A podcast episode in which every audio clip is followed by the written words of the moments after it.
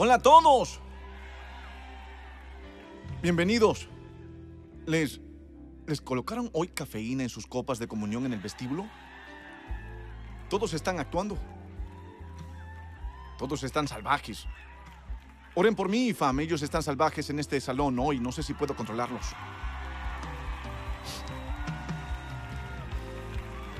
Me siento como un maestro sustituto mirando a una clase de cuarto grado que acaban de tener cajas de jugo y Oreos. Están encendidos, hombre. Deben haber estado escuchando Lion repetidas veces en sus auriculares. Eso debe ser. Han estado escuchando la canción. Ahora, necesito que los que todavía no han escuchado todo el álbum se arrepientan y den su vida a Jesús. Porque se los digo, trabajamos en esto hace unos años. En realidad en el 2015. El Señor comenzó a cambiarme para decirme, no quiero que veas tu papel de predicador solo a través de palabras. Quiero que te veas predicando a través de melodías. Y no solo quiero que prediques palabras que la gente pueda escuchar cuando estés allí el domingo o cuando lo escuchen toda la semana. Quiero que dediquen una gran parte de sus vidas a desarrollar canciones que puedan ir donde los sermones nunca lo harán.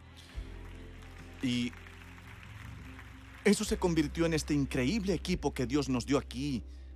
Cuando lanzamos un álbum, oramos por él y lo enviamos como una iglesia porque dimos a luz estas canciones como iglesia.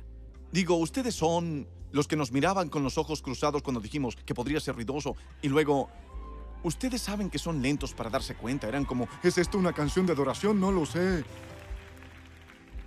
Pero luego les gustó, ¿no? Creo que les gustó, creo que les gustó, creo que les gustó esto.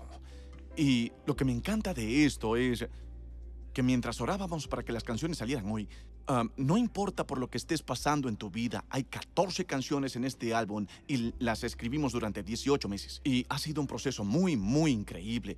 Pero hay algo para todos. Ah, digo, realmente lo es. Así que, si, si quieren música de adoración directa, hay mucho de eso. Pero, pero, Necesitamos, necesitamos canciones a las que podamos adorar y eso es genial y todo es adoración. Quiero decir, la adoración no es solo un estilo, lo saben. Pero a veces necesitan, necesitan una canción de adoración de guerra.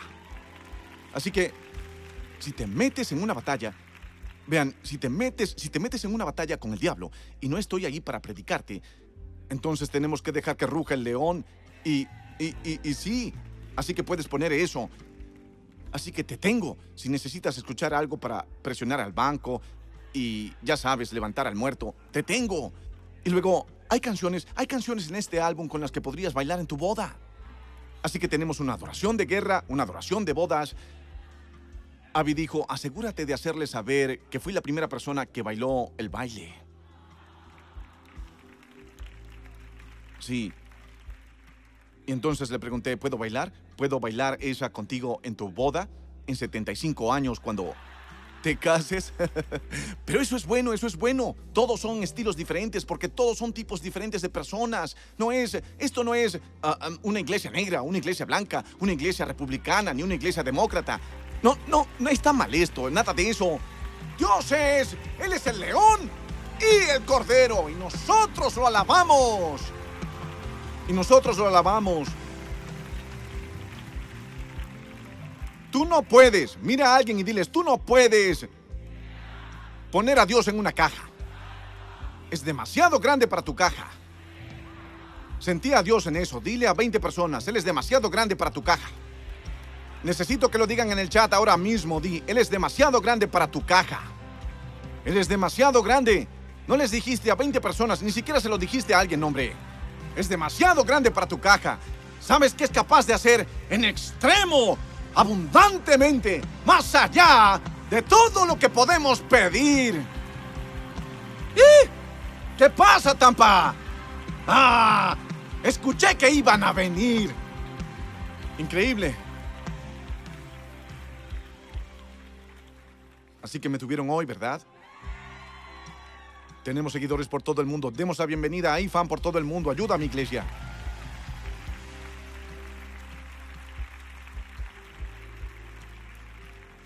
Ahora, Chris, Brandon, John Tiff, El J.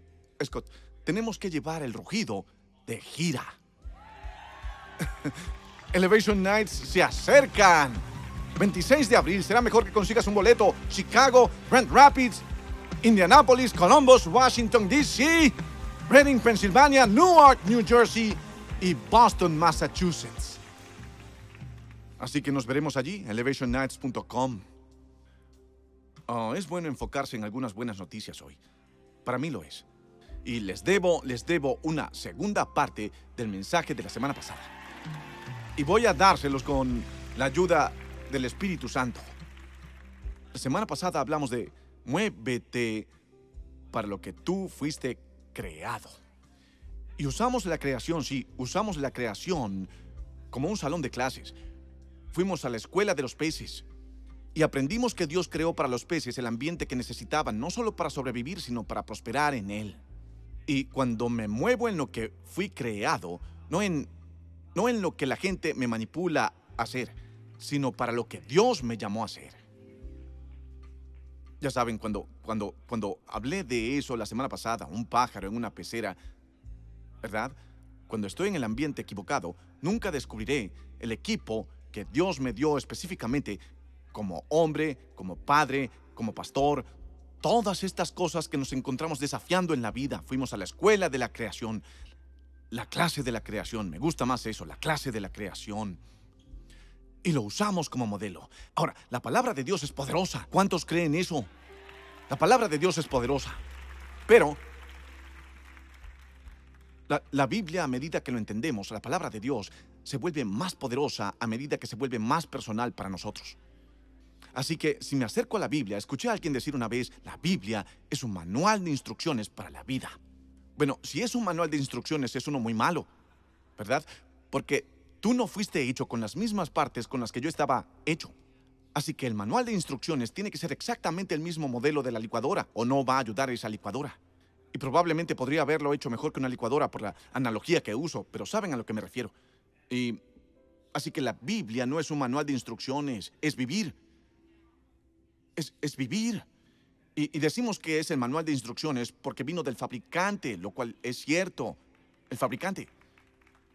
Pero la, palabra de Dios es en realidad menos como un manual y es más como un modelo. Un modelo. Donde veo quién es Dios para que pueda descubrir quién soy. Así que lo que el Señor comenzó a hacer la semana pasada, y pueden escuchar el mensaje en línea, pueden detener este, ir a ver ese y volver a este, estamos dejando todos esos como un buffet para ustedes. Estamos abiertos 24/7, es como una situación IHOP. Pero International House of Preaching, ¿verdad? La culpa es de ustedes, me pusieron nervioso, así que no asumo ninguna responsabilidad. Y nos sentaremos en un momento, pero vayamos a un ejemplo personal en la Biblia. Porque la semana pasada usé la creación. Esta semana el Señor me ordenó que usara a Moisés como modelo. La Biblia dice que estos son ejemplos para nosotros, buenos y malos, para que podamos tener nuestro propio fundamento de fe. Quiero ver Éxodo capítulo 4 de la vida de Moisés y rehacer esto a medida que continuemos más profundamente en esto. Dios está tratando de reconstruir tu propia imagen a su imagen. Bien, eso es lo que Dios está tratando de hacer. Hagamos al hombre a nuestra imagen. Es Dios quien habla. Así que eso es, eso es lo que está tratando de hacer por ti. Y pensé que sería bueno, ya que vimos cómo Dios creó al hombre en Génesis 1. Ahora veamos a Dios creando una nación. Ahora, han sido una nación, el, el pueblo ha sido una nación, pero han sido esclavizados. Y ahora que se ha convertido en su identidad como personas libres, Dios habla a un hombre. El hombre, el mito, la leyenda, Moisés. ¿Todos conocen a Moisés? Creo que conoces a Moisés. No conoces a Moisés. Dile a alguien, no conoces a Moisés. Puedes conocer a Moisés un poco mejor cuando terminemos hoy. Éxodo 4, versículo 10. Objetó Moisés al Señor. Señor, yo nunca me he distinguido por mi facilidad de palabra. Y esto no es algo que haya comenzado ayer ni anteayer, ni hoy que te diriges a este servidor tuyo. Francamente, me cuesta mucho trabajo hablar. Le respondió el Señor. ¿Y quién le puso la boca al hombre? ¿Quién lo hace sordo o mudo? ¿Quién le da la vista o se la quita? ¿Acaso no soy yo el Señor? Anda, ponte en marcha. muévete, ponte en marcha. Ahora, muévete, ahora mismo, ponte en marcha, ya lo descifraron. Anda, ponte en marcha. Que yo te ayudaré a hablar. Y te diré lo que debas decir. Ojalá pudiera decirles que termino con una nota feliz, pero... Ya saben, Moisés dijo en el versículo 13, Señor, te ruego que envíes a alguna otra persona. Nos recuerda a Pedro en el Nuevo Testamento, cuando Jesús lo ayudó a atrapar todos esos peces y le dijo, Aléjate de mí, Señor, soy un hombre pecador. Dios, ¿sabes? No estoy hecho para esto. Dios, ¿sabes? Tengo secretos. Dios, ¿sabes que tengo debilidades? ¿Sabes que no puedo hablar? Esa fue la respuesta de Moisés. Él le respondió, te ruego que envíes a alguna otra persona. Entonces el Señor ardió en ira contra Moisés y le dijo, se acabó el trato, terminamos. Ese es el Dios sobre el que nos enseñaron algunos de nosotros, pero no es el verdadero Dios. No es el verdadero Dios. El Señor estaba enojado, pero no se apartó. El Señor estaba enojado. ¿Sabías que algo de lo que llamas humildad es realmente inseguridad e insulta a tu Creador cuando no te gusta lo que hizo? Él estaba enojado. Él estaba enojado con Moisés. Y él dijo, ¿y qué hay de tu hermano? Aarón, el levita. Yo sé que él es muy elocuente. Además, ya ha salido a tu encuentro. Y cuando te veas se le alegrará el corazón. Tú hablarás con él y le pondrás las palabras en la boca. Eso es increíble. Yo los ayudaré a hablar a ti y a él. Y les enseñaré lo que tienen que hacer. Él hablará por ti al pueblo, los israelitas, como si tú mismo le hablaras. Y tú le hablarás a él por mí como si le hablara yo mismo. Pero, este es el último versículo que leeré, sé que sus pies duelen. Pero no te olvides de llevar contigo esta vara en tu mano. Que alguien diga en tu mano. Pero no te olvides de llevar contigo esta vara, porque con ella harás señales milagrosas. Y el Señor me guió para hablarles hoy sobre hacer las paces con las piezas faltantes. Haz las paces con las piezas faltantes. Gracias por tu palabra, Señor. Decimos que sí de antemano. En el nombre de Jesús. Amén. Pueden sentarse. Haz las paces con las piezas faltantes.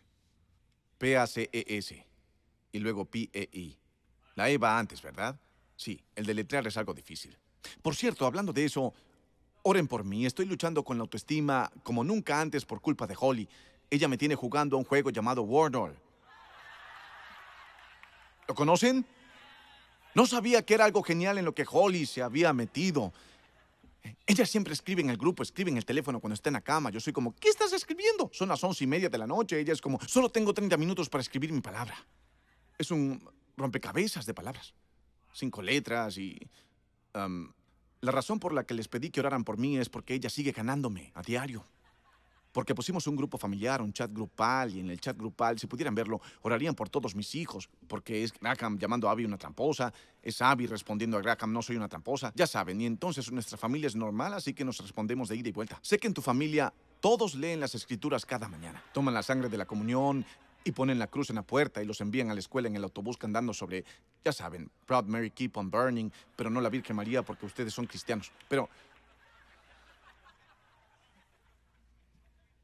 cuando les digo que me gana todos los días, es porque, porque me gana todos los días. Y podrían mirar el juego. No estoy patrocinado por el New York Times ni nada por el estilo. Pero um, es bastante divertido, es frustrante. Y lo que no puedo superar es a Abby ganándome. Eso, eso ha sido duro. Ha sido duro. Y Abby me ganó el otro día porque tienes muchas adivinanzas que conseguir y ella lo adivinó en dos y yo lo adiviné en cuatro. Graham dijo que ella hizo trampa. Y acabo de enviar un mensaje al chat grupal con cierto sarcasmo y dije, Bueno, ya saben que soy malo con las palabras. Porque estaba compensando en exceso la sensación de ser vencido por mi hija de 10 años. Y Holly respondió en el chat grupal, no, no palabras, solo rompecabezas. Y ella tiene razón. Yo apesto en los rompecabezas. Lo hago. Les mostré la semana pasada algunas cosas en las que no soy tan bueno y uso la palabra apesto cuando digo eso, así que lo digo de una manera en la que puedan entender lo mucho que odio los rompecabezas, debido a lo mucho que me falta la paciencia. Holly es mejor persona que yo. Puedo decirte esto una y otra vez. Ella tiene más paciencia que yo para sentarse con piezas e intentar que parezca una foto que ya puedo ver. ¿Por qué necesito pasar cinco horas tomando algo que está roto intencionalmente y juntando las piezas solo para poder ver lo que ya vi mientras esta cosa todavía estaba en la tienda en el estante? Así me siento con los rompecabezas. Soy malo con los rompecabezas. Soy malo con los rompecabezas. ¿Alguna persona que ame los rompecabezas en la casa? ¡Hagan algo de ruido! ¡Qué cosa tan rara para estar entusiasmado! ¡Me encantan los rompecabezas! Pero ahora necesito que entiendan por qué estoy sacando todo esto. No es al azar, no es al azar, no es al azar. No es al azar, no es al azar. Esta es una de las piezas que quiero usar para que piensen en lo que estoy tratando de comunicarles sobre cómo Dios les hizo a su imagen. Pero no puedes ver todo de Dios a la vez. Por lo tanto, no llegas a conocer todo de ti a la vez. En la escritura se llama revelación progresiva. Eso no significa que Dios cambie. Dios no ha crecido unos centímetros desde el domingo pasado cuando te vi, pero significa que nuestra comprensión de Él cambia. Vemos a través de un cristal débil. No vemos a Dios como realmente es, vemos a Dios como pensamos que somos. Entonces, para que Dios haga obra en mi corazón, para que Dios me muestre algo de mí mismo, tengo que empezar con la fuente. Empieza con la fuente. Quiero animar a alguien a empezar con la fuente. Cuando intentas averiguar quién soy, y no sé si soy un pájaro o un pez, o si soy bueno en esto, o si soy bueno en aquello. Realmente no lo sé todavía, eso es bueno. Pero no empieces con lo que crees que eres. Y no empieces con lo que crees que es Dios.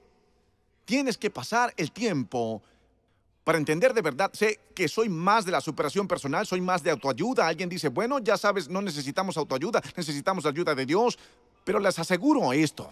Dios no va a hacer por ustedes lo que ustedes pueden hacer por sí mismos. Dios no se revela como Moisés. Él pasó tiempo en su presencia. Así es como me hago una idea de quién es. Y cuando me haga una idea de quién es, puedo empezar a juntar las piezas de lo que Él está haciendo que yo sea. Ahora, el panorama general de este texto es el de los niños hebreos que salen de Egipto porque Dios es su libertador. Recuerden en Génesis 1, Dios está creando. Ahora, en Éxodo capítulo 3, Él está liberando. Él es el mismo Dios en una dimensión diferente. Mismo Dios en una temporada diferente. El mismo Dios satisfaciendo una necesidad diferente. Él formó al hombre del polvo en Génesis capítulo 1 y 2 ah, y formó la nación. Vean esto, desde el polvo de su esclavitud y los, los gritos de sus gemidos. Él habló. Él habló con Moisés. Me encanta eso. De cómo tenemos una guerra de palabras en este pasaje. Permítanme ilustrar. En el versículo 10, Moisés le dijo al Señor, en el versículo ¿Viste eso? ¿Lo pusieron? Está bien. Ahora, quiero que vean esto con sus propios ojos, porque esto es de ida y vuelta que ha estado sucediendo en tu vida también. Moisés le dijo al Señor, no puedo hacer esto. Nunca lo había hecho antes. Te equivocas de hombres. Moisés le dijo al Señor, no era bueno en lo que me pediste que hiciera cuando me conociste y no ha cambiado mucho en los últimos diez minutos. Porque saben, pensamos que la palabra de Dios nos va a cambiar en el acto. Creemos que Dios va a hablarnos, todo el miedo va a desaparecer, toda la, toda la, toda la amargura va a desaparecer. Va a desaparecer, hombre. Voy a drenar. ¿Qué se supone que vas a drenar? Cada decepción de tu vida en 50 minutos el domingo no funciona de esa manera. Pero es un punto de partida. Moisés le dijo al Señor, y luego el versículo 11, el Señor le respondió, es una guerra de palabras.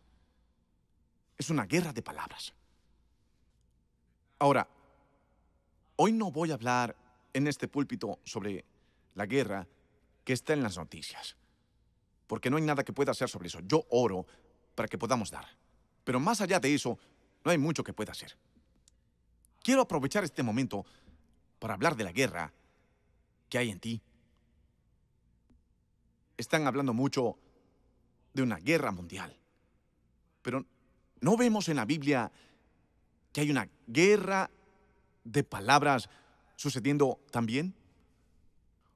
Donde el Señor le dijo a Moisés, tengo algo que hacer, voy a usar lo que tienes, voy a llevarte hacia algo que va a liberar a otros. No se trata solo de mí, hay una imagen más grande aquí. Durante 400 años, escuchen, escuchen, durante 400 años no hay registro de Dios revelándose a sí mismo al hombre. Durante 400 años. Y entonces la palabra del Señor vino a Moisés. Te envío a Faraón. Y cuando llegues a él, dile, Faraón, Faraón, oh cariño, deja ir a mi gente. Ah, sí, sí, asegúrate de poner ah en esto. Y Moisés es como, ah, ah. Ah, ah. Y él camina a través, y voy a guiarte de vuelta a través de esto, pero primero podemos reconocer que hay una guerra de palabras sucediendo en tu alma también. Que hay una guerra de palabras sucediendo en tu hogar. Que hay una guerra de palabras sucediendo en tu corazón. El enemigo libró una guerra contra Moisés antes de que él naciera tuvo que estar flotando en una canasta en el Nilo para sobrevivir. Algunos, el diablo ha estado tras de ustedes toda su vida. Las personas debieron haberte hablado afirmación sobre ti. Las personas debieron haberte dado dirección. Las personas debieron haberte animado y no lo hicieron. En otras palabras, echaron raíces. Le dije a Holly, soy malo con las palabras. Ella dijo, no, solo rompecabezas. No eres lo suficientemente paciente. No eres lo suficientemente paciente. No te gustan los rompecabezas porque no eres paciente. Y luego le respondí, le dije, bueno, si sales de Wordle y te metes en la palabra de Dios, tal vez no... Yo no le dije eso. Eso es muy estúpido. Pero, pero en realidad, ahora vamos a... Esto no es un juego aquí. Esto lo que está en juego aquí no es si el pueblo de Dios será liberado o no, porque Dios siempre cumplirá su propósito. Dios siempre cumplirá su propósito. Dios siempre cumplirá su propósito. Les prometo que si Saúl se vuelve loco, David ya está en el campo de las ovejas. Dios siempre cumplirá su propósito. Si te despiden siendo fiel, Dios usará el fertilizante de lo que tú llamas un fracaso para crear algo en tu vida, por lo que ni siquiera habías orado. La pregunta no es si el llamado y propósito de Dios serán confirmados, no es si Dios lo hará, es Él lo haría en ti y a través de ti. A menos que nos entusiasmemos demasiado con esta guerra de palabras, porque Creo que la suposición es que desde que Moisés fue al faraón, cuando Dios soltó ranas, granizo, langosta y todo eso, y la gente tuvo que atravesar el mar rojo, Moisés ganó, pero en realidad no lo hizo. Porque fueron las palabras de los diez espías que le dijeron, los gigantes son más grandes que nosotros, lo que le impidió entrar en la tierra prometida. Eran las palabras de quejas. Estudienlo en algún momento. Eran palabras, palabras, palabras, palabras, palabras, palabras, palabras. Fueron las palabras de las murmuraciones de los israelitas que estaban sedientos en el desierto, que les hizo tomar su vara, que podría dividir los mares, y golpear a una roca de la frustración para traer agua. Y porque escuchaba sus palabras, murmurando, quejándose, murmurando, comentarios, Twitter, quiero decir, quejándose, murmurando, No, es que estoy en la década equivocada. Pero algunas cosas nunca cambian. Siguen siendo una guerra de palabras. Es una guerra de palabras. Ocho letras. Todos saben de las cuatro letras. Nunca dicen palabras de cuatro letras en su cabeza. Bien, bien, bien, bien. En Wordle se juegan con letras y acabo de ver dos palabras de dos y cuatro letras. Y creo que es muy simple. Fe y duda. Fe y duda.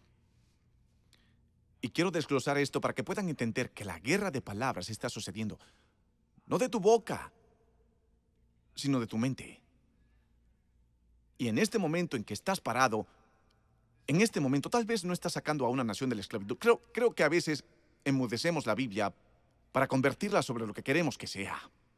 Así que Dios está llamando a Moisés para que sea un libertador, ¿verdad? Y eres como, bueno, eso es como yo trato de ponerme a dieta. Y, y ya saben. Y bueno, realmente necesito a Dios porque es difícil, bien. Bueno, el principio sí se aplica, que creo que Moisés es un modelo para nosotros, para nuestra vida. Pero, ya saben, este sujeto, esto sería el equivalente de que Dios te dice que detengas a Putin. Así es como es para Moisés ir ante el faraón.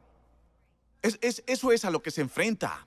Así que estamos jugando a Moisés. Bueno, Moisés, tú tienes la palabra del Señor. Ve adelante, guerrero poderoso, con la palabra del Señor. Saben, estamos juzgando a este hombre. Ni siquiera puedo encontrar las llaves de mi auto sin decir estas letras, ¿saben? Estoy tratando de juzgar a Moisés sobre él peleando con Dios por hablar con el hombre más poderoso del mundo que ha aterrorizado a su pueblo durante siglos. Pero me gusta, porque te reto a que me muestres algo más grande que Dios que está tratando de meterte en esto. Y por eso es un buen modelo. Porque me muestra esto, esto es ridículo lo que Dios está diciendo que haga. Esto no es improbable, es imposible. Esto no es como, Señor, necesito que me muestres si me mudo a Atlanta o a Cincinnati. Y el Señor dice, realmente no me importa eso, solo quiero que encuentres una buena iglesia, que cuando llegues consigas buenos amigos y hagas una diferencia en cualquier lugar.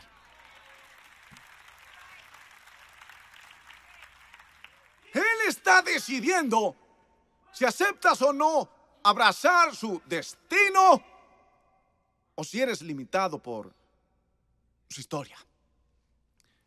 Y ahí es donde estás. Hace unos meses prediqué cuando nunca conoce la hora. Solo tres lo escucharon.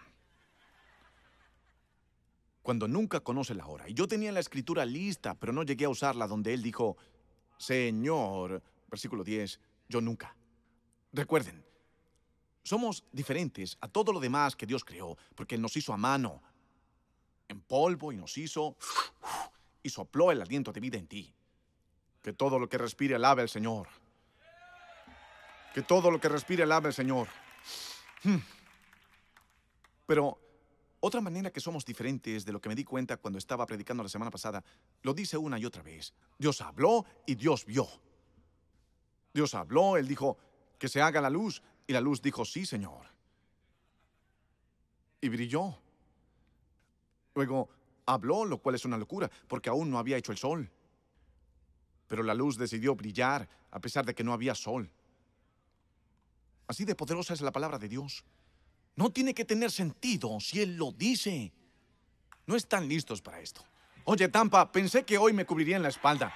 Dios Dios, Dios hablará algo para lo que no tienes contexto. Le dirá a Noé que construya un arca y aún no existe la lluvia. ¿Y puedes hacer eso? ¿Puedes creer lo que Dios dice cuando no lo ves en absoluto? Esa es la palabra de dos letras, fe. Y sigue y sigue. El primer día Dios dice que sea la luz y la luz dice sí Señor y la luz fue. El día dos Dios dice las nubes el cielo sean y el mar también. Y el mar dice sí Señor y las nubes dicen yo tomaré el camino alto, tú el camino bajo. Y el mar se hundió y las nubes se elevaron y fue bueno. Dios habló, Dios vio. Al tercer día, Dios le dijo a la tierra, tierra, produce seres vivos, haz plantas. Y la tierra dijo, sí, Señor. Y la planta comenzó a crecer. Al cuarto día, es algo diferente, pero Dios dijo, oye, sol, toma el turno de día. El sol dijo, sí, señor. La luna dijo, oh, no soy una persona nocturna. No, la luna no dijo eso. La luna dijo, iré a donde tú necesitas que vaya, haré lo que necesites que haga, seré lo que necesitas que sea, estaré donde necesites que esté, retendré el océano que hiciste en el segundo día, lo retendré, controlaré las mareas. Todo el mundo hace su trabajo, todo está funcionando en perfecto orden, de acuerdo a la palabra hablada de Dios en el relato de la creación. Al quinto día le dijo a los pájaros, un lugar para ti llamado cielo. Y ellos dicen, esto es increíble, creo que puedo volar. Voy a volar hasta que llegue allí. Y comenzaron a volar alrededor. Y luego Nemo y Dory y todo eso en el quinto día. Y nadie discutió. En el sexto día hizo los seres vivientes y las vacas y los caballos, los bueyes, los asnos, todo en su lugar para que tú vinieras. Ahora, de todo lo que Dios habló, solo uno le respondió.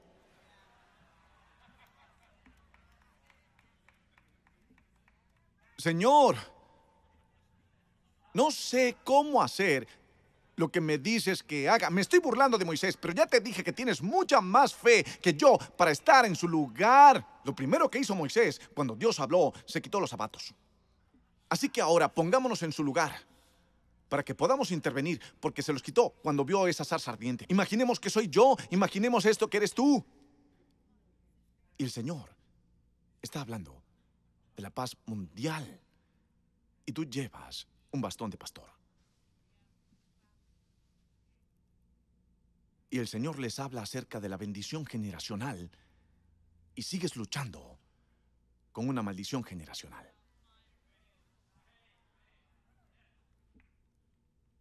Es una guerra de palabras. Lo que Dios ha hablado sobre tu vida. Eso es una cosa acerca del Espíritu de Dios que vive dentro de nosotros a través del Espíritu Santo. Moisés no sabía acerca del Espíritu Santo dentro de ti, ni siquiera sabía con quién estaba hablando aún. Pero el Espíritu de Dios en Génesis estaba haciendo lo que el Espíritu de Dios está haciendo hoy. Dice que el Espíritu de Dios se paseaba sobre todo lo que Dios había hecho. Cuando la palabra de Dios habla, Él habla desde lo alto. Es por eso que Él puede decirte cosas en tu espíritu que no puedes ver con tus ojos y que la gente no puede confirmar con sus palabras. Porque Él habla desde arriba. ¿Puedo mostrarles esto a un nivel más profundo? ¿Listos?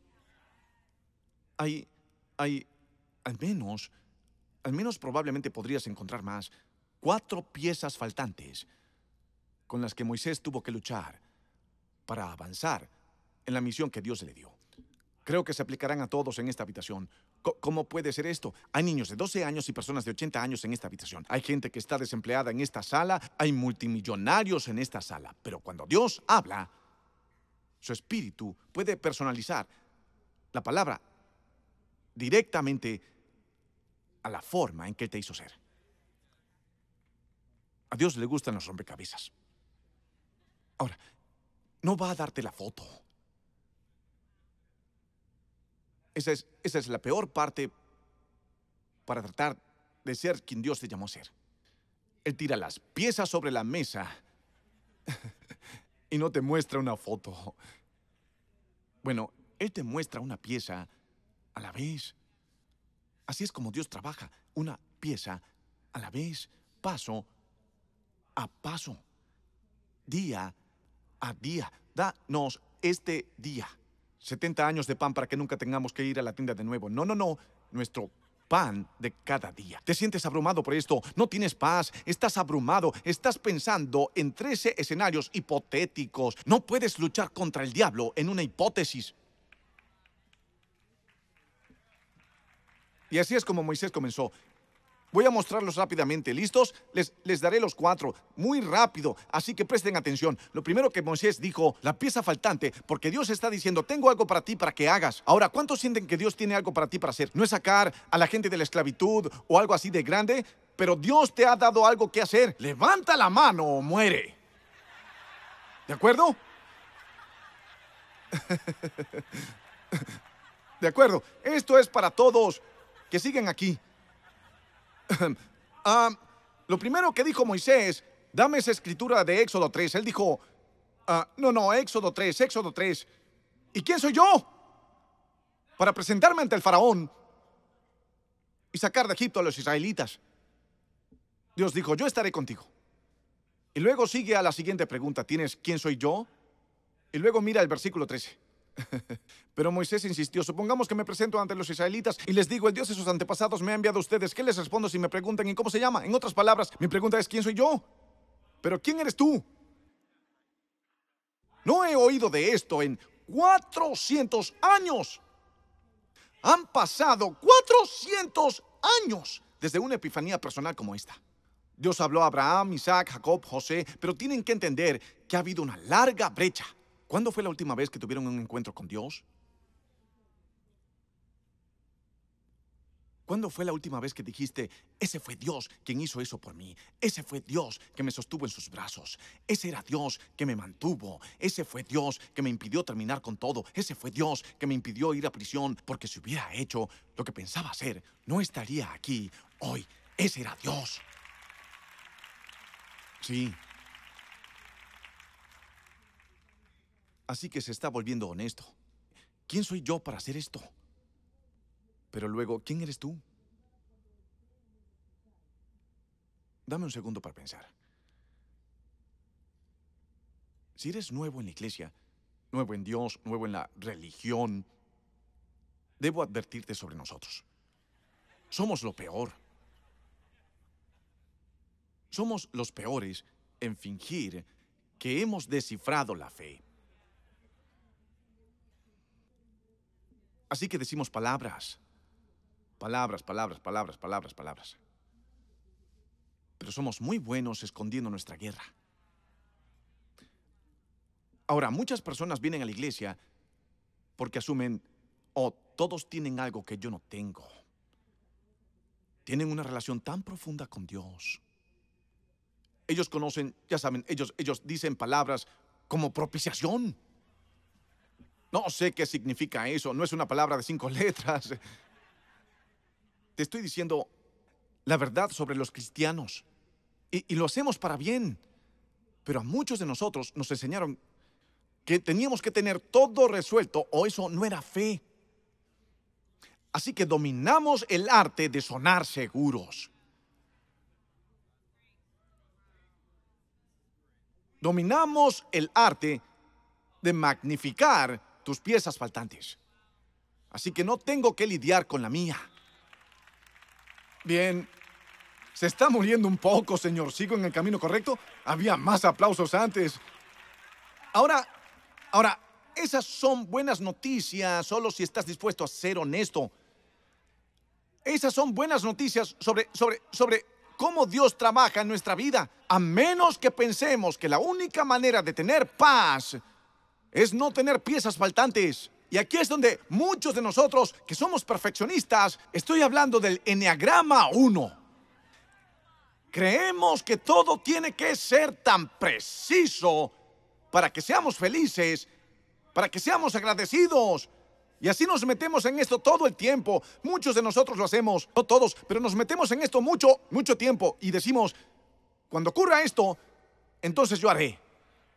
Cuando ocurra esto, entonces yo haré. Ahora, lo peor que puedes creer, por favor escúchame, lo peor que puedes creer es que cuando llegues aquí, entonces Dios te amará. Eso es del pozo del infierno. Eso es mentira. Eso no está en la Biblia. Es por gracia que eres salvo. Y si tienes gracia, tienes mucho. Tienes el mejor don. Su nombre es Jesús. Todos necesitamos a Jesús. Todos necesitamos a Jesús. Mira a alguien y dile, tú necesitas a Jesús más que yo. No, no digas eso, no digas eso. Lo necesito tanto como tú. Lo necesito tanto como tú. Lo necesito tanto como tú. Hace poco le grité al árbitro en un partido de béisbol y alguien dijo, pensé que se suponía que tú eras un predicador. Le respondí, hoy me llamo Steven. No hay pastor aquí. Soy Steven, el padre de Graham. Bien. Pero estoy en un proceso. Pieza por pieza. Se llama santificación. Y sucede por etapas. Y desearía que Moisés hubiera hecho la segunda pregunta primero.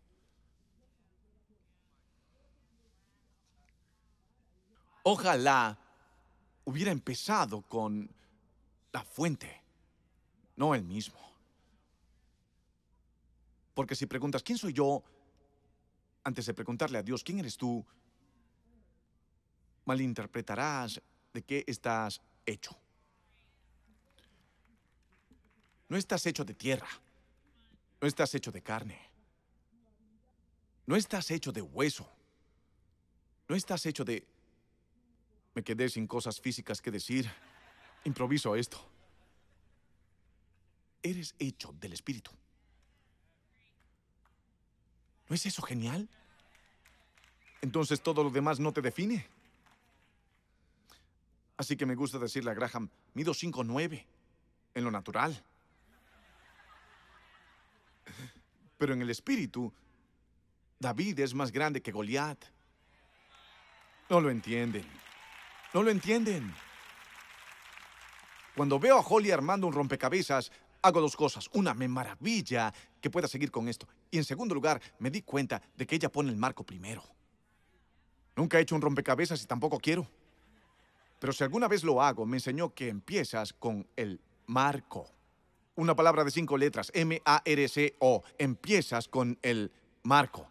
¿Sabes que el autor de Hebreos dijo que los mundos fueron enmarcados por la palabra de Dios?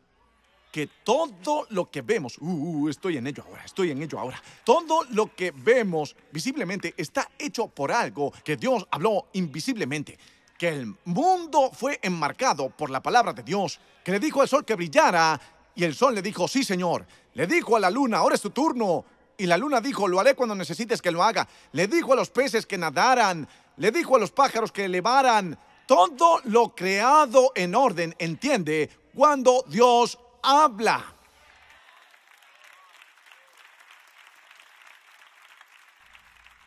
Deja de hablar en contra de lo que Dios ha hablado sobre tu vida. Porque es una guerra de palabras y te has convertido en tu peor enemigo. Saben, solo hay dos personajes en, en Éxodo 4. Dios, Moisés y el arbusto. Creo que el arbusto merece un grito. Está ardiendo pero no quemándose. Quiero decir, eso es bastante bueno. Efectos especiales. Y supongo que hay cuatro. Ahí está el personal. Está la vara. Que se vuelve el significado más adelante en su vida, pero aún no lo sabe. ¿Ves? Aún no lo sabes. Aún no lo sabes. Cuando el Señor dijo, ¿qué tienes en la mano? ¿Recuerdan? Él dijo, ¿quién eres, Señor? ¿Quién soy? Un giro increíble de los acontecimientos. En Éxodo capítulo 4, la siguiente objeción de Moisés fue, cuando vea a mi pueblo y les diga que me reuní contigo y que no estaban aquí para verlo, ¿qué pasa si ellos me dicen, estás drogado? ¿Viste el arbusto? Estos son psicodélicos, esto no es escritura. ¿Viste una zarza ardiendo y el Señor diciendo, yo soy? Y, y hay mucho que estudiar aquí. ¿Estaría bien si hiciéramos un día una serie entera del Dios de Moisés? Quiero hacerlo, lo hice con el Dios de Jacob hace años. Y luego puse ese, ese, ese verso en la canción. Estoy llamando al Dios de Moisés, el que abrió el océano. Ahora, si lo oyen así suena como si Moisés abriera el océano. Parece que Moisés abrió el océano. Era tan poderoso y fuerte, tenía una gran fe. ¿Hablamos del mismo sujeto? el hombre que dijo que ni siquiera podía hablar bien, fue Dios el que abrió el océano. Es Dios el que lo hará por ti. ¿Me oyes? Es Dios quien obra en ti, que quiere y hará de acuerdo a su buena voluntad. Es Dios. Es su palabra la que hace el trabajo. Y él dijo, ¿quién soy? ¿Te has estado preguntando eso, no es así? Realmente te preguntas cuándo tienes que hacer la transición en la identidad. Soy un pastor de ovejas, ahora se supone que soy un portavoz. Antes de eso, Moisés, no tenemos tiempo para hacerlo, pero lo haremos en las series. Moisés era conocido como un asesino. Porque antes de que aprendiera a manejar lo que Dios le había llamado a hacer, antes de que supiera qué hacer con ello, muchos de los errores que cometes al principio de tu vida, tienes la, tienes la respuesta equivocada, pero es por la razón correcta. Vio a uno de sus compañeros hebreos ser golpeado por un egipcio y mató al hombre y lo enterró en arena. Ahora ha estado escondido durante 40 años. Y el Señor viene. No se ha presentado a nadie en 400 años. Y la palabra del Señor llegó. ¿Estás abierto a una palabra mejor? ¿O, eres tan adicto a tus excusas? Tres categorías, ¿verdad? ¿Quién soy yo? Veamos esto. Eso habla de su preparación. ¿Quién soy yo? No estoy listo para esto. ¿Quién soy yo? Y luego quieres saber, ¿quién eres tú? Eso es información. No sé quién eres, no sé cómo hacer esto. Nadie me dio una clase por pastorear una iglesia a través de una pandemia global. Nadie. Si hicieron esa clase, me salté ese día. Y nadie les dio una clase para algunas de las cosas por las que están pasando. Nadie te dice cómo sobrevivir a la pérdida de alguien que era tu vida. Vamos, piezas faltantes. Piezas faltantes. ¿Quién soy yo? No estoy listo. Preparación. ¿Quién eres tú? Información. Señor, ni siquiera conozco el libro de Ruth, ni un baby Ruth. Señor, soy nuevo. Eso está bien. Está bien. Está bien. Porque Dios quiere mostrarte cómo no puedes saberlo y aún ir. Esta palabra es muy real para alguien y no sé para quién es. No tengo que saber para quién es, solo lo predico y luego el Espíritu Santo de Dios lo aplicará en esa área de tu vida donde estás inseguro. Porque vean, Moisés era como, no puedo hablar. Es algo muy específico. Pero con lo que de verdad está lidiando es, ¿Qué pasa si ellos no me creen? Eso es validación. Te estás perdiendo en uno de esos en tu vida hoy. Revisémoslas lentamente. Y puedes escribirlas y pedirle al Señor que te hable de ellas durante esta semana. Preparación. Señor, ¿quién soy yo para hacer esto? Yo, yo, yo, yo no lo haría. Esta no es mi historia, pero puede que estés diciendo esto. Ni siquiera me criaron bien. ¿Cómo crío los niños yo mismo? No tengo experiencia en ser propietario de un negocio. Aquí estoy, Dios. Pero no vi venir esto. Preparación. Información. ¿Quién eres tú, Dios? ¿Qué es lo que no sé? ¿Saben quiénes son los que tienen los peores problemas que están aquí escuchando esta palabra? Los que han hecho su propia imagen de cómo piensan que se supone que debe ser su situación y construyeron esa imagen basada en el rompecabezas de otra persona y vas a pasar el resto de tu vida pensando que te faltan piezas porque estás tratando de construir la imagen de otra persona. Así que ahora, oh, así que ahora, ahora, Dios te tiene aquí y, y Dios quiere enseñarte el arte de seguir adelante cuando no sabes dónde Abraham, cuando no sabes cómo Moisés. Y la respuesta de Dios es patética si lo piensas. ¿Qué tienes en la mano? ¿Te refieres a mi vara? Que solo sostengo porque huí de Egipto y tuve que trabajar para Yetro porque cometí el error de asesinar a alguien porque no sabía cómo hacerlo. Lo leí una y otra y otra vez esta semana, pensando en tu vara pensando en tu error. Y el Señor me dijo claramente a mí para decirles, Él va a convertir el error en un milagro.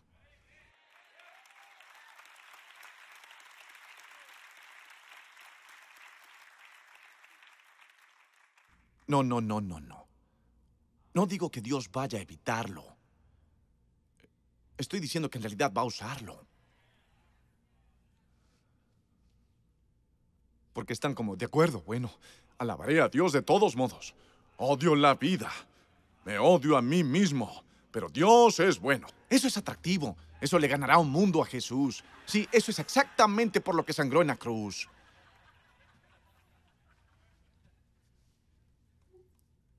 Ya ha pasado por todo eso. Vean, es posible que tengan que avanzar en esta temporada de sus vidas sin preparación.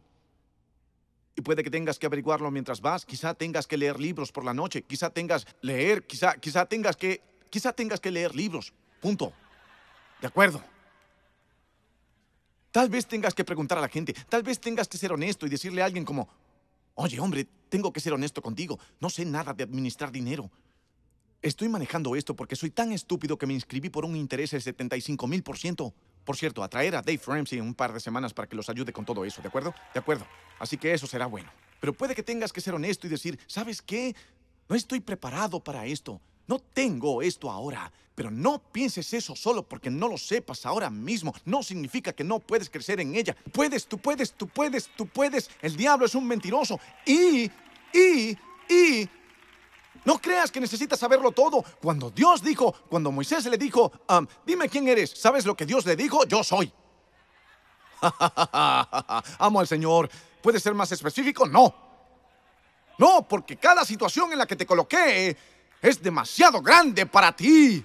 Vas a ver otra dimensión de quién soy. Yo soy Dios. Soy demasiado grande para tu caja. Yo soy el sanador. Yo soy la resurrección. Yo soy agua. Yo soy... El gran yo soy.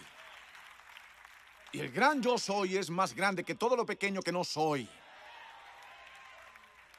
Por eso vine en su presencia hoy. Y es por eso que cuando algunas personas están ahí de pie mirando la canción, dejo que me inunden. Porque necesito esas palabras de Dios. Necesito que hablen y canten sobre mí. Lo necesito en mi corazón. Porque honestamente soy malo con las palabras. No en las que digo. Soy bueno con eso. La mayor parte del tiempo. Soy malo en las que me digo a mí mismo.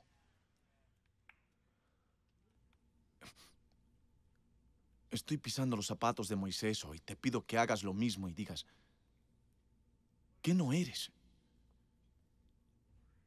¿Y qué tiene que ver lo que tú no tienes con quién es Dios? Conocí a alguien tan inspirador el otro día que fue ciego poco después de nacer y lo ha sido toda su vida. Y decía cómo, cómo su madre, queriendo hacer bien, fue a todas estas iglesias diferentes para curarlo y dijo que hasta los nueve años él seguía la corriente y le ponían aceite en los ojos y dijo, me quemaba, no me hacía sentir mejor. Y no digo que Dios no pueda sanar y no digo que nada de esto sea malo, pero esta era su historia y lo estaba escuchando. Y pensé que esto era una locura porque finalmente se lo dijo a su madre. Creo que tenía aproximadamente la edad de Abby, nueve o diez años, si mal no recuerdo. Él dijo, mamá, una noche su madre estaba llorando, llorando. Dios, por favor, sana a mi hijo, sana a mi hijo, sana a mi hijo, sana a mi hijo. Y eso es bueno que una mamá ore. ¿Quién no haría eso? Y sabes, no estoy diciendo que Dios causa esto o Dios causa aquello, pero el, el Señor dijo que siempre me identificas por lo que te doy. Y a veces quiero que me conozcas en lo que no te di. ¿No es así? Y dijo, escuché a mi madre llorar y finalmente entré y le dije a mi mamá, me estás dando dolor de cabeza que estés llorando tanto. ¿No has pensado que Dios me hizo de esta manera por una razón y tiene algo que hacer? Y unos minutos más tarde me hablaba de canciones que escribió como Love's in need of love today. I just called to say I love you. Superstition. Stevie Wonder. Fue Stevie Wonder. Stevie dijo eso. Stevie Wonder dijo eso. Él dijo, mamá, ¿alguna vez pensaste que Dios tiene algo que hacer solo con quien yo soy? Y pienso que Steve tenía razón. ¿Ah? Pienso que tenía razón. Creo que cuán horrible sería si esas canciones no existieran, porque no tenía su vista. Probablemente nunca escribas una canción tan buena como Stevie. De hecho, puedo decir esto, tú nunca podrás escribir una canción tan buena como la escribe Stevie, y tampoco yo.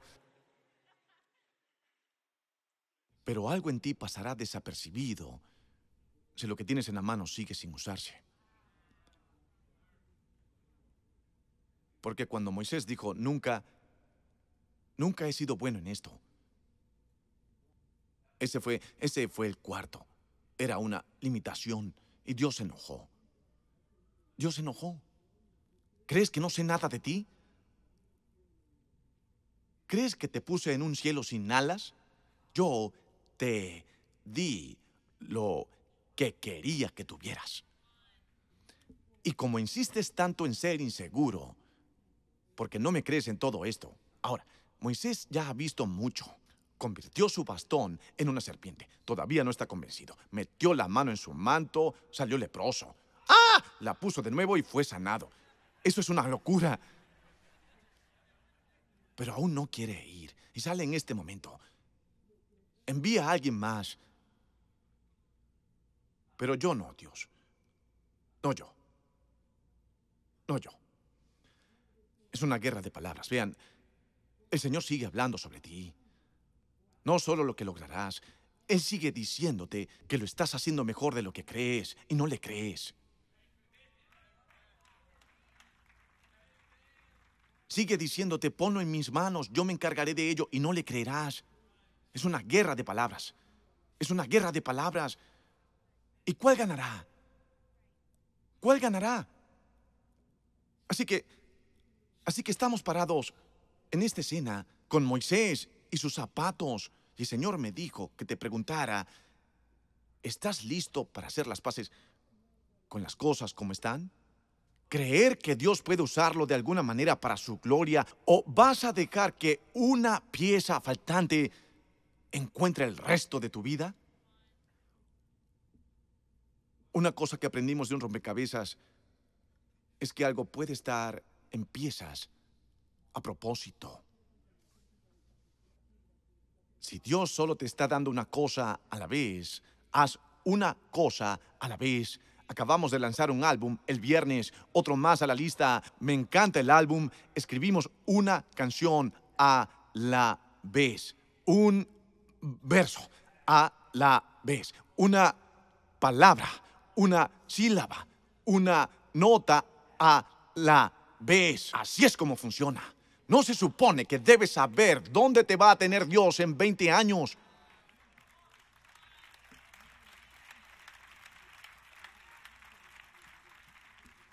Es una palabra de dos letras que se llama fe.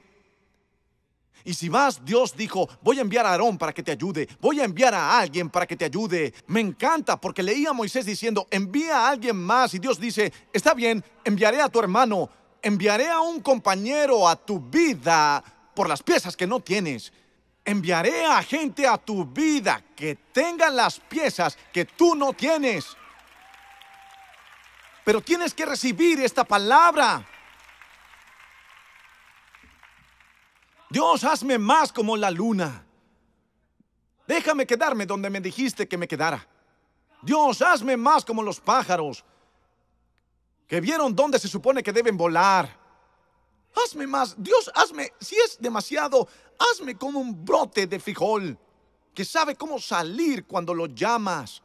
Dios, hazme más como Jesús, que es la imagen de Dios. ¿Quién sabía que incluso en su vida, incluso en su existencia humana, dejó a un lado su privilegio, Dios hecho carne y el verbo encarnado para estar con ustedes, para cumplir el gran yo soy. Así que lo que tú no eres, yo lo soy. Lo que tú no hagas, lo hago. ¿Sigues diciendo que no? Dios dice que sí. Esta es una ceremonia de boda rara. Yo no, yo sí, yo no, yo sí, yo no, yo sí. No creo que pueda hacerlo, creo que sí puedes. No sé qué hacer, yo sé qué hacer. No sé cómo va a pasar, yo sé cómo va a pasar. Todo lo que intento decir es quién te hizo la boca. ¿Por qué sigues diciendo cosas que van en contra de aquel que habló sobre ti?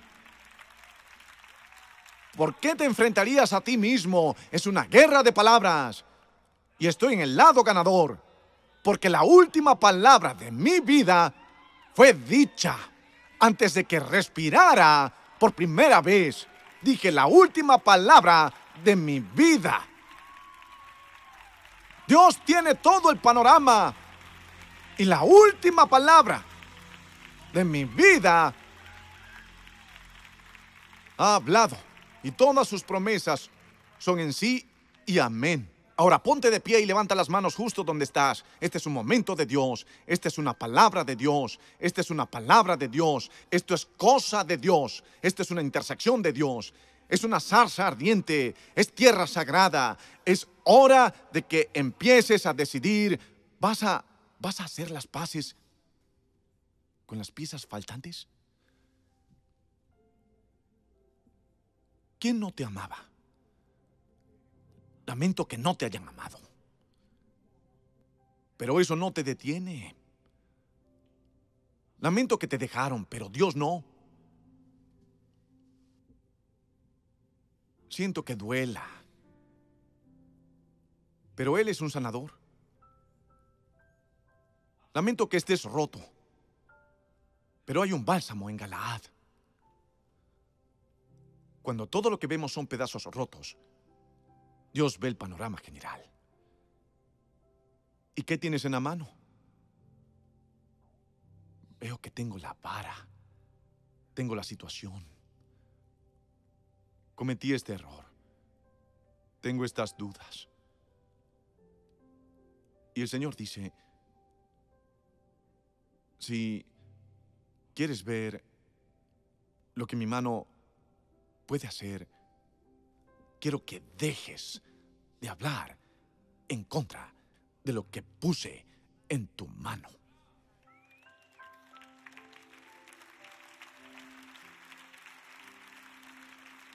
Vamos a trabajar en esto. Vamos a trabajar en esta palabra más y más profundo en nuestros corazones. Vamos a trabajar en esto. Porque es una guerra. No tienes paz en tu corazón. Sigues diciendo, ah, cuando esto suceda, si eso pasa, si esto no sucedió, si ellos vienen, cuando ellos reconozcan, cuando ellos vean, cuando reciba esto. Pero el Señor dice, quiero que estés en paz, ahora mismo. Y sé que hay algunas cosas que no sabes y sé que tienes algunas preguntas. Sabes que cuando estemos ahí diremos, oh, cuando llegue a Dios, le preguntaré un montón de cosas. No le vas a preguntar nada a Dios. Excepto por qué dejé que el diablo me golpeara tanto cuando eres así de grande? ¿Quién eres? ¿Quién eres?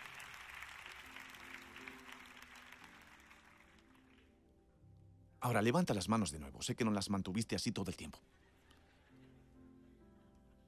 Muéstrame quién eres, Dios. Muéstrame quién soy. No voy a esperar en otra cosa, porque eso sería una locura para que yo espere para tener paz hasta que haya paz en Oriente Medio, paz en otras partes del mundo. No, Dios, que empiece en mi corazón. Y te agradezco por cómo me hiciste. ¿Podrías decir eso en voz alta, gracias, por cómo me hiciste?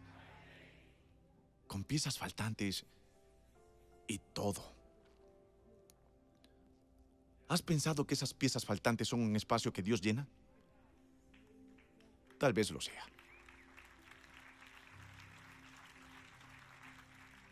Si tú has escuchado esta palabra hoy y nunca te has tomado el momento de poner tu fe en Jesucristo, quiero darte la oportunidad ahora mismo de darle tu vida. Él es lo que te has perdido. Jesús es lo que te has estado perdiendo. Y no importa lo que logres, lo que persigas, lo que ganes, lo que hagas, nunca vas a tener paz en tu corazón hasta que recibas a Jesús como tu Señor y Salvador. Nunca.